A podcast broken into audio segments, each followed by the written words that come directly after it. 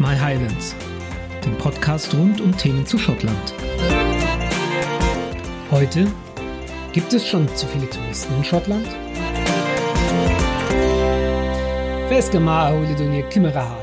Ich begrüße euch zum vierten Podcast von myhighlands.de und der dreht sich heute um das Thema zu viel Tourismus.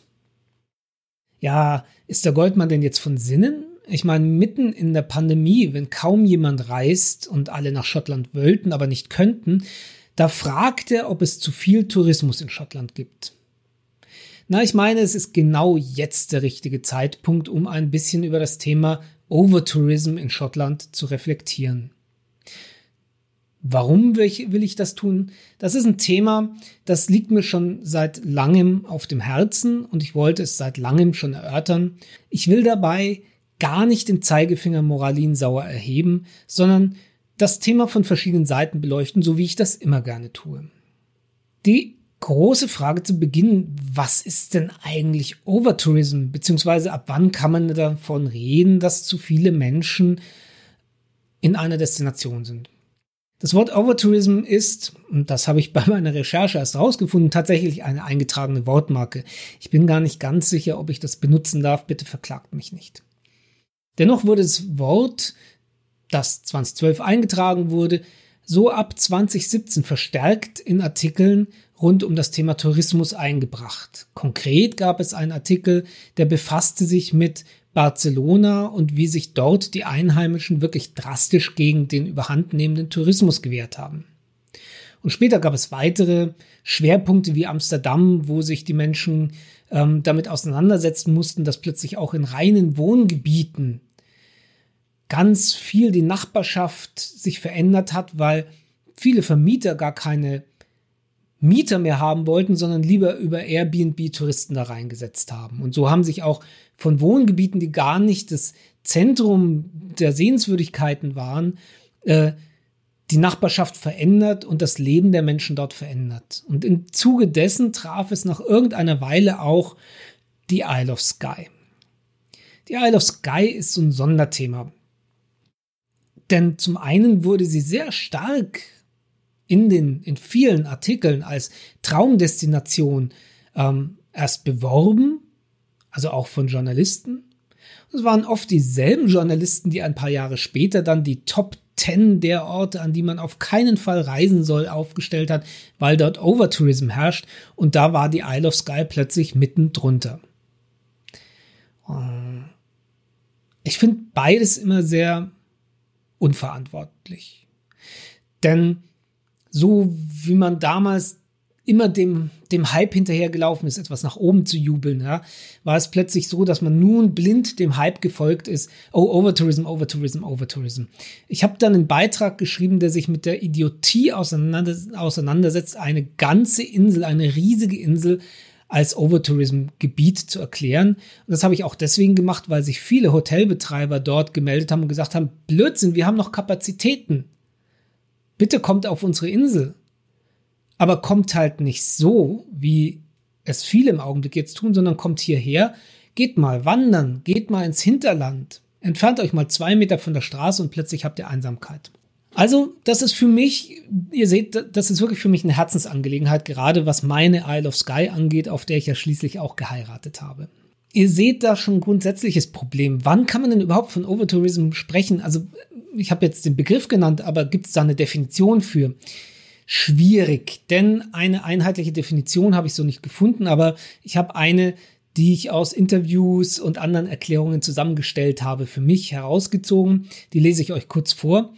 Overtourism ist dann, wenn sich die Einwohner abgestoßen fühlen und die Authentizität des besuchten Ortes verloren geht.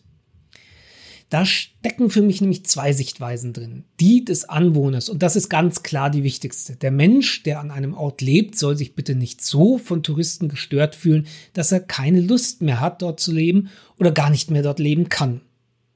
Und auf der anderen Seite Touristen, die viel Geld dafür ausgeben, dass sie sich vielleicht den Traum erfüllen, den Traum etwas zu sehen, was so gar nicht mehr existiert. Denn wenn wir uns Bilder angucken vom Fairy Glen, von den Fairy Pools, von you name it, dann sehen wir da selten die Touristenmassen drauf, die wir aber dort antreffen werden, wenn wir dorthin reisen. Also Overtourism kaut auf eine Destination so lange rum, bis er sie ausspuckt, bis sie fertig ist.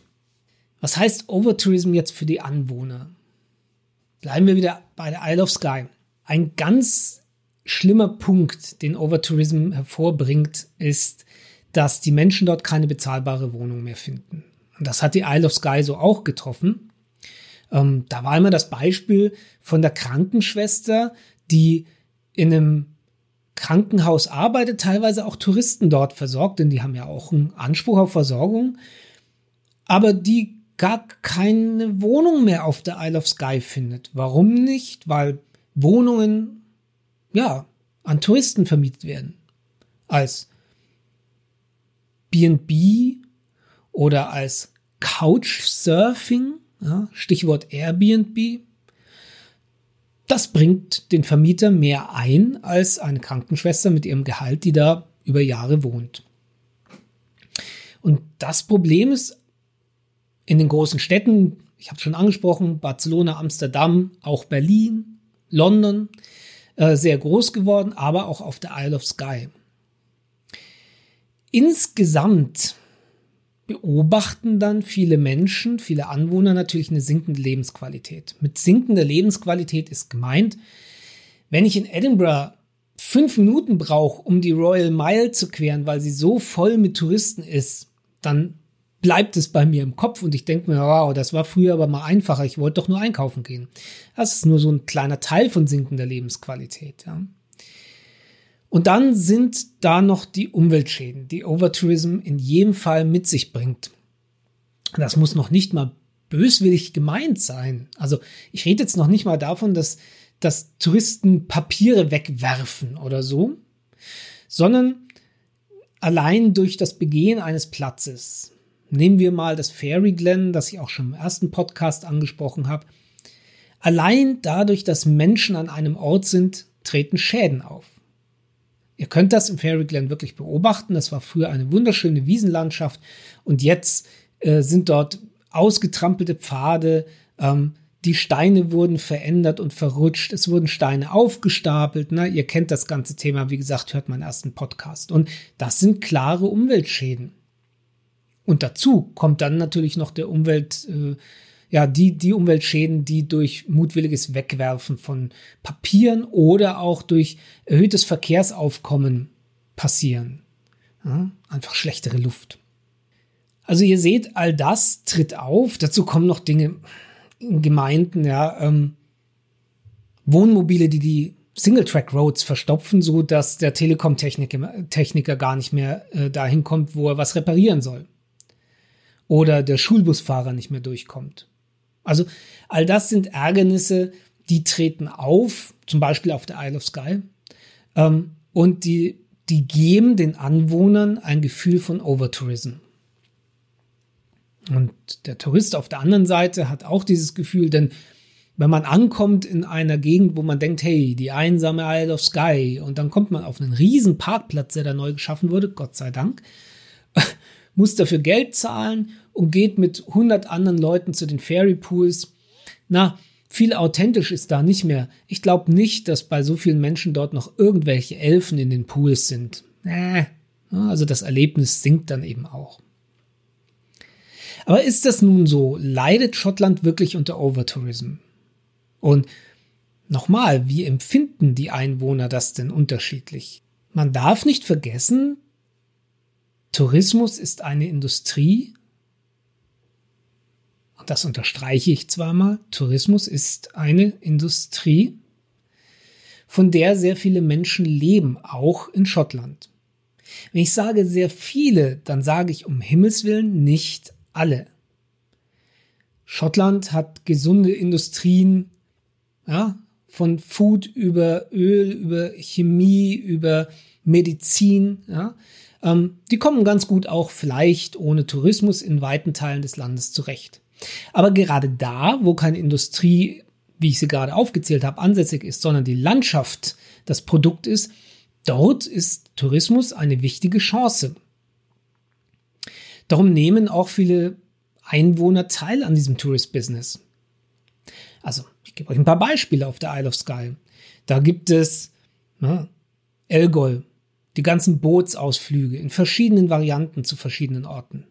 Da gibt es geführte Wanderungen, da gibt es Kajaktouren, da gibt es Rundtouren auf der Insel, da gibt es Restaurants, da gibt es Bed and Breakfast, da gibt es Campsites, da gibt es Distillerien. Mittlerweile, wenn man die Rasa Distillery noch mit reinnimmt, gibt es dort drei Distillerien, die sich alle über Besucher freuen, denen Geld abnehmen und ein kleines Dram verkaufen dafür und möglichst bitte noch ein paar Flaschen zum Mitnehmen. Und da arbeiten unheimlich viele Einheimische dabei. Dass Tourismus natürlich ein wichtiger Zweig ist, auch für die Anwohner. Sieht man zum Beispiel auf der Isle of Skye, dass im Winter immer die beschäftigungslosen äh, Zahlen nach oben schnellen und im Sommer zurückgehen, wenn Saison ist. Tourist Business hat also gute Seiten. Auf der anderen Seite, was soll der Rentner sagen, der sich ein Stück Land gekauft hat auf der Isle of Skye, um dort seine Ruhe zu finden? Was soll der Crofter sagen, der seine Schafe über die Straße treibt und Touristen fahren da hupend durch? Oder Touristen führen ihre Hunde aus und erschrecken Lämmer in der Lämmersaison, also wenn die Lämmer auf die Welt kommen, derart, dass sie sterben. All das gibt es und natürlich wird das nicht als positiv empfunden. Und es hat sehr stark auch mit Empfinden zu tun, ob etwas Overtourism ist oder nicht. Ein großes Thema in den letzten Jahren auf den Inseln und auch auf der North Coast 500 sind Wohnmobile und Wohnanhänger. Und bitte, ich möchte nicht missverstanden werden. Ich will da niemanden dissen. Ich sage nur, wie die Wahrnehmung dort teilweise ist. Und die Wahrnehmung, da reicht es eben, wenn ein Idiot unter 100 netten Leuten ist. Ich gebe ein Beispiel da eben wild. Also ich habe das schon erlebt, nebenan beim Kildalton Cross. Zwar eine nicht mehr aktive Kirche, aber eine Andachtstätte, ein Friedhof, ähm, mehrere Kreuze, eigentlich ein ruhiger Ort und dann steht stehen nebenan zwei Wohnmobile, machen die Musik laut ähm, und fangen an, da zu grillen. Habe ich schon so erlebt. Menschen, die auf Eiler eben ihre chemischen Toiletten in öffentliche Toiletten reingießen, dabei die Hälfte daneben schütten und alles ist blau und eklig. Das gibt's immer wieder. Warum? Die wollen sich die Campsite-Gebühren sparen. Und da reicht halt ein Wohnmobil. Ja? Wenn die keinen Platz mehr auf dem Campsite bekommen, dann stellen die sich irgendwo hin, stehen irgendwo im Weg und die fallen halt auf. Ist schwierig. Und ich will, wie gesagt, überhaupt keinen verurteilen und schon gar nicht die, die sich sehr verantwortlich verhalten. Ich sage nur, was dort die Wahrnehmung ist. Und das müssen ja gar nicht wir sein. Ne? Kann ja, können irgendwelche Engländer sein oder so, die damit hochfahren. Der Punkt ist, das ist schwer für jemanden auf Eiler zu unterscheiden, ob da jetzt ein englisches Wohnmobil mit Engländern steht oder ein gemietetes Wohnmobil mit Deutschen. Das ist denen dann irgendwann auch egal. Nochmal leidet Schottland unter Overtourism.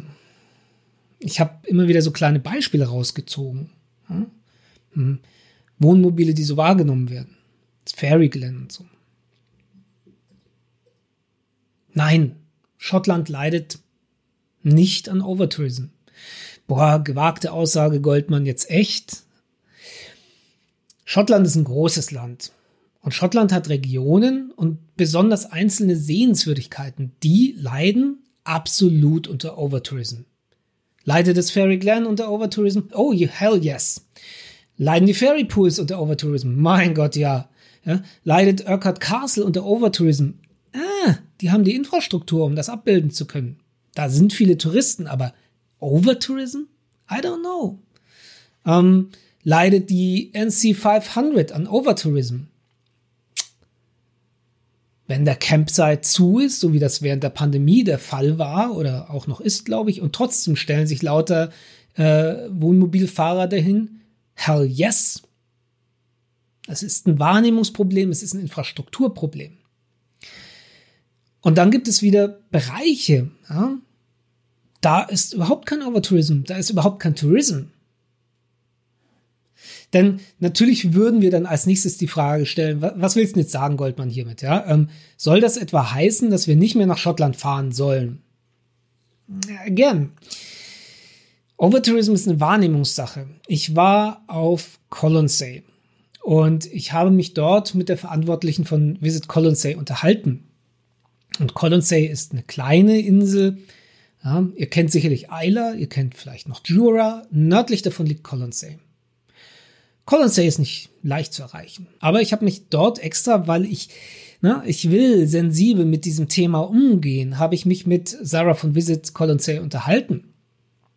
Und habe die gefragt, sag mal, was für Touristen wollt ihr denn gerne haben?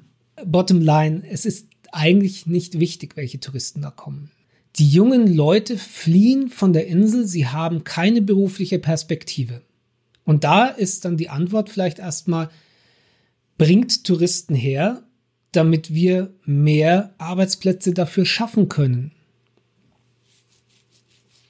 Das war eine denkenswerte Aussage. Die hätte ich da so nicht erwartet. Ich hätte gesagt, oh, vorsichtig, vorsichtig, wir sind eine kleine Insel, bitte pass auf. Wir möchten eigentlich nur Menschen mit viel Geld, die eine Woche da bleiben und sich, ein, äh, sich im Hotel anmieten. Diese Antwort hätte ich fast erwartet. Die kam so nicht. Auf der anderen Seite, auf Colonsay leben viele Rentner. Ich glaube, ein Richter aus Edinburgh habe ich gehört, die haben sich dort ja, also man kann dort kein Grundstück kaufen, ganz interessant, aber die haben sich dort ein Haus auf einem Grundstück gekauft und ähm, wollen dort an schönen Tagen ihren Lebensabend verbringen. Und die werden natürlich eine ganz andere Geschichte erzählen. Denen ist doch egal, wenn, also wird ihnen nicht egal sein, ne? aber es könnte ihnen egal sein, dass die jungen Leute von Insel abhauen. Hauptsache die Landschaft bleibt da, dafür haben sie ja sich hier niedergelassen. Ja, yeah, also selbst wenn man versucht, mit dem Thema Sim, äh, ähm, äh, vorsichtig umzugehen, dann überrascht manchmal die Antwort. Also sollen wir nicht mehr nach Schottland? Hm, meine Güte, das kann ich mir gar nicht vorstellen, nicht nach Schottland zu fahren. Ähm, ich muss es mir gerade notgedrungen vorstellen, aber hey, das wird hoffentlich wieder besser. Und natürlich sind alle, äh, die im Tourismusbereich im Augenblick ähm, ja gehindert sind, Gäste aufzunehmen, in ihrer Existenz auch bedroht. Aber das ist eben nicht Overtourism, sondern Undertourism im Augenblick. Was können wir also vielleicht in Zukunft tun, wenn der Tourismus wieder beginnt? Können wir, können wir uns ein bisschen ändern? Können wir, können wir was tun, damit diese Bereiche, wo der Overtourism auftritt, diese Spots, wo der Overtourism zu, zum Tragen kommt, damit die nicht mehr so überlastet sind? Das ist eigentlich ziemlich einfach. Geht da nicht hin. Oder geht da nicht hin in der Hauptsaison. Also ein Tipp, wenn man Overtourism vermeidet, ist, sucht euch eine Nebensaison. Das kann mitunter schwierig werden, weil natürlich sind die Öffnungszeiten alle zur Hauptsaison, aber natürlich reagieren die Anwohner dort eventuell auch, wenn sie sehen, oh, es kommen ja immer mehr Touristen auch im Oktober, im November, da war ich übrigens auch schon mal im November, ist ganz, ganz schön in Schottland, ja. Ähm, oder gar im Dezember, auch vielleicht in die Highlands. Ähm, dann wird sich vielleicht die Industrie dort auch ein bisschen ändern. Lasst uns also an Orte gehen, die nicht so bekannt sind oder zu Zeiten gehen, die nicht so besucht sind. Ja, das schaffen wir doch, oder? Ein ganz wichtiger Faktor, was wir auch tun können, ist, dass wir wirklich möglichst viel Geld direkt bei den Einheimischen lassen. Und dieses direkt ist mir ganz wichtig. Ich mache das immer so, ich buche, wenn es irgend möglich ist, völlig komplett direkt bei dem BNB. Anrufen, mailen etc. Manche wollen, also benutzen tatsächlich Airbnb, weil sie es so wollen. Da mache ich das dann auch. Aber je mehr man dort lässt, ähm, lasst Geld dort, wo ihr seid in der Community. Ein großes Thema, wo ich mich auch viel unterhalten habe mit äh, Tourbetreibern und Obacht, auch hier gehe ich ein bisschen in eine subjektive Wahrnehmung rein, ist, was passiert mit Reiseunternehmen, die Touren anbieten, die in Inverness starten und in einem Tag zum Beispiel über die Isle of Skye fahren? Das muss man sich mal überlegen. Die nehmen in Inverness das Geld, fahren darüber, müssen nicht mal eine Fähre zahlen, fahren da rum. Vielleicht, vielleicht sind die in irgendeinem Gasthof. Aber ansonsten fahren die zu lauter Orten, wo vielleicht kein Eintritt gezahlt werden muss. Vergleicht man das mit einem Tourist, der drei, vier Tage auf der Insel bleibt, dort Übernachtungskosten zahlt, dort Eintritt zahlt, dort einkaufen geht, dort essen geht, ja, dann ist ja klar, wie viel bringt der Tourist, der lange da ist und wie viel bringt der Tagestourist, der nicht mal dort übernachtet. Ich habe mich mit dem Tourunternehmer unterhalten, den habe ich vor der Sky Brewery getroffen. Ähm, auch, auch so ein Tagestour-Mensch, der auch ähm, nicht auf Sky bleibt, aber der sagt, er fährt seine Tour auch so, dass wirklich möglichst viel Einkaufsgelegenheiten sind, zum Beispiel in der Sky Brewery. Ja? Die Leute sollen, wenn sie wollen, was da lassen. Also der macht sich da schon um Nachhaltigkeit Gedanken. Andere tun das wieder nicht. Denkt dran, wie viel Geld ihr da lasst. Lasst Geld da. Dann, ja, wenn, wenn, man, wenn man auch länger an einem Ort bleibt und in tiefer gehend, ja, ähm, ja, bereist, dann bleibt auch mehr Geld da und trotzdem hat man das Gefühl, man hat tolle Dinge erlebt und gesehen. Ich glaube, das ist ein ganz wichtiger Punkt. Da versuchen viele Bed and Breakfasts auch schon hinzuwirken. Es gibt ganz viele Bed and Breakfasts, die nur noch zwei Übernachtungen anbieten und nicht nur das, das eine Übernachtung und dann fährt derjenige wieder weg. Also das können wir tun. Lassen wir Geld dort, ähm, versuchen wir möglichst ja internationale äh, Plattformen dazwischen auszuschalten, die einfach Geld da abgreifen. Vielleicht müssen wir auch nicht den Tages, die Tagestour nehmen oder wenn, dann sollten wir eine nehmen, die, wo man mal vorher nachfragt, sag mal, wie viel, wie viel Geld bleibt denn da, was kriegt denn der Einheimische auf der Isle of Skye dadurch? Und dann gibt es noch ein Wort, das ist für mich ganz wichtig. Das heißt Dispersion. Dispersion heißt, das Verteilen von Tourismus, das sinnvolle Verteilen von Tourismus. Das kann eben sein zu sagen, wir fahren nicht mehr in der Hauptsaison, sondern in der Nebensaison. Das ist eine zeitliche Verteilung. Aber ganz wichtig auch die Verteilung von Tourismus über andere Orte. Ich möchte für viele, viele andere Orte Begeisterung schaffen und ein Bild schaffen, die jetzt noch nicht im Instagram-Bewusstsein vorhanden sind, die noch nicht auf ähm, Outländer gezeigt wurden. Na, ihr wisst, was ich meine, ne? wo noch keine Bilder draußen herrschen. Ich möchte neue Orte scouten, damit genau Menschen wie ihr, von denen ich weiß, also wer mir folgt, wer mir zuhört, wer, wer meine Beiträge liest, das tun Menschen, die interessieren sich für die Geschichte, die interessieren sich für das Land, die interessieren sich für was Neues und die sind verantwortungsbewusst. Genau für euch möchte ich neue Orte scouten. Und dann kommt es eben vor, dass ich, ja, auch mal einen Ort preisgebe, der für euch, für, für andere vielleicht ein Geheimtipp ist. Sorry. Aber ich möchte andere Orte entlasten, und ich möchte solche Geheimtipps, da habe ich wirklich lange drüber nachgedacht, ich, ich werde solche Geheimtipps verraten. Es sei denn, es gibt einen ganz großen Grund zu sagen, nein, da soll nicht mal ein oder zwei hin. Also myhighlands.de ist eine sehr große Website im deutschsprachigen Raum, aber die macht, dass ich was sage und dann passiert internationaler Overtourism an diesem Ort. Dazu braucht es schon Instagram oder so, ne, um das zu erzeugen. Oder gezielte Werbung zum Beispiel in asiatischen Ländern. Und nicht, dass ihr mich da missversteht. Das will ich nicht abwerten. Äh, die Asiaten haben genauso ein Recht, mit ihrer erwach erwachenden Mittelschicht jetzt zu reisen, wie wir es in den 60er, 70ern hatten. Oder jetzt haben. Da möchte, das möchte ich ganz, ganz stark betonen. Hier, hier jetzt habe ich ihn doch, den erhobenen Zeigefinger. Es tut mir leid.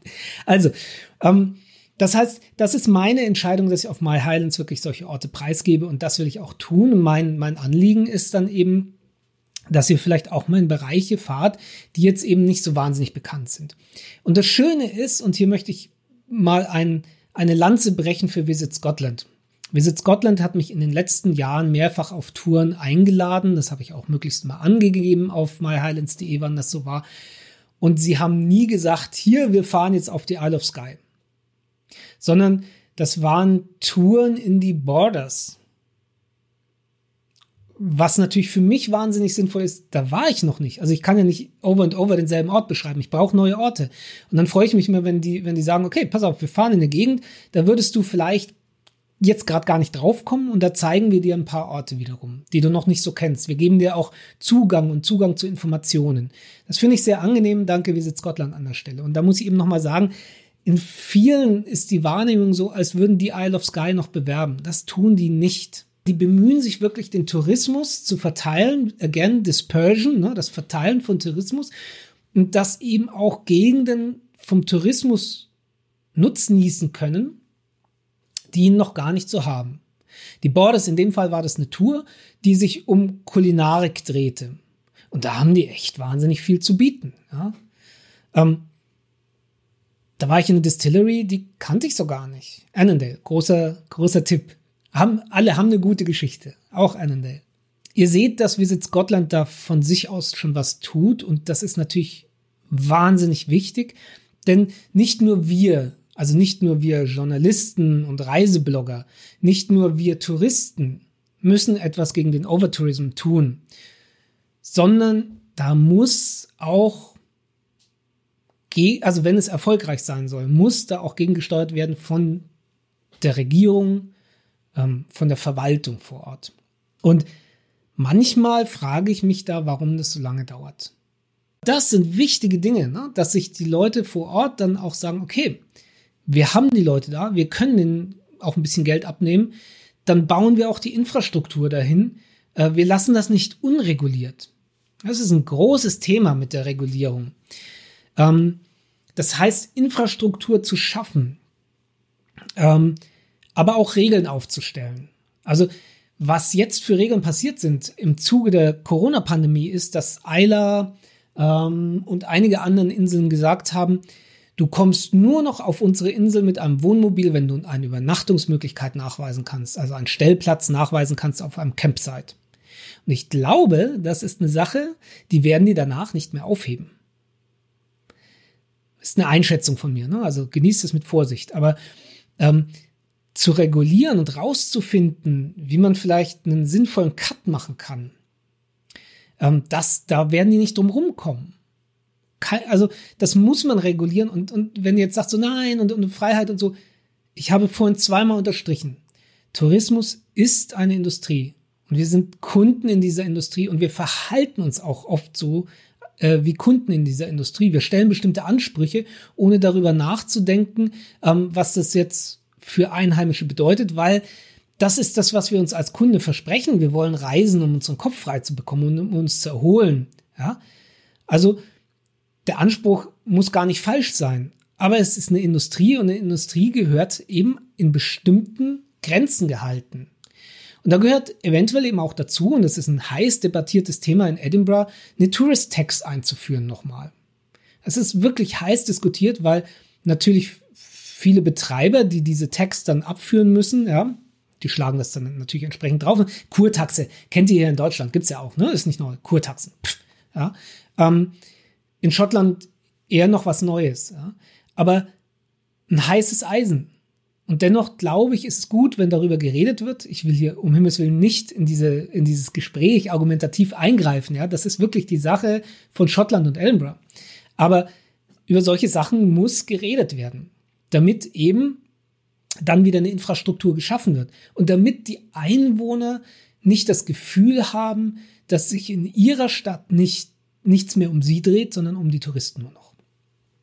Ich hoffe, ich habe das geschafft, was ich versprochen habe, nämlich erstens das Thema zu beantworten, leidet Schottland unter Overtourism punktuell. Und außerdem ein bisschen aus, Blick zu geben, was können wir tun und wo sind aber auch unsere Grenzen, was zu tun. Also ich will und werde weiter nach Schottland reisen, so ich denn kann. Am Ende bleibt mir dann immer noch kurz zu sagen, ähm, danke, dass ihr zugehört habt und mein Hinweis darauf, es dauert dann doch schon immer eine Weile, so einen Podcast zu machen. Vielleicht mögt ihr mich ja unter unterstützen, zum Beispiel auf Steady. Äh, die Links habe ich äh, wie immer in Ihr findet sie, wenn ihr unten drunter guckt und so. Ne? Wenn ihr bei YouTube dabei seid, ihr wisst ja, wie das funktioniert, abonniert den Kanal. ein Like, ein Kommentar, da freue ich mich drüber. Wenn ihr den Podcast hört, abonniert den Podcast. Ähm, sagt mir auch gerne, findet ihr das so toll oder nicht? Wünscht ihr euch ein Thema? Ähm, habt ihr Anmerkungen? Hey, redet mit mir überall wieder in den Kommentaren. Schreibt mir eine Mail. Ne? Also ich bin, ich bin immer offen für den Dialog an der Stelle. Dann bleibt mir nichts mehr zu sagen als ähm, euch war Agastiri Andraste. Bis zum nächsten Mal.